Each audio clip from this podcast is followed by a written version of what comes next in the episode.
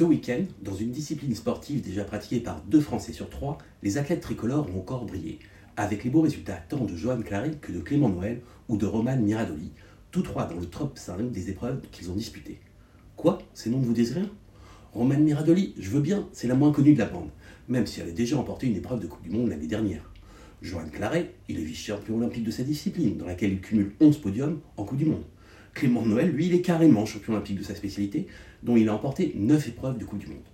Bon, j'arrête de jouer au sport mystère et je vous annonce pour ceux qui n'auraient pas trouvé que ces champions français pratiquent tous le ski alpin. Comment se fait-il que tous ces noms nous soient quasiment inconnus alors qu'on parle là d'un sport historique dont les audiences cartonnent pendant les Jeux Olympiques d'hiver et que la France dispose depuis plusieurs décennies maintenant de grands champions, sans parler de nos domaines skiables? Encore un coup de la privatisation du sport, ma bonne dame, aurais-je envie de dire si je voulais caricaturer et aller à l'essentiel?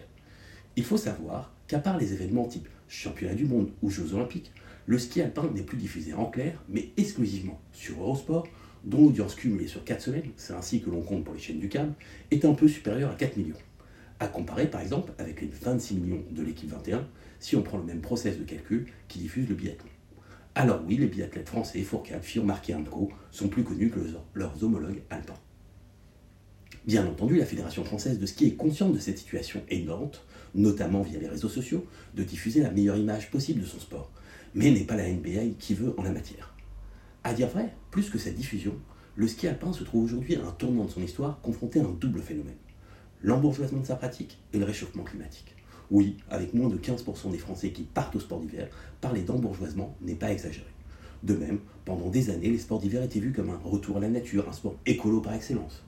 Avec le réchauffement climatique, cela a profondément changé. Et les nouvelles pratiques hivernales, à base de neige artificielle, sont aujourd'hui vues à l'inverse par les amis de la Terre. Au final, pour le ski, le challenge est simple. Se réinventer ou disparaître définitivement, pas que du paysage médiatique.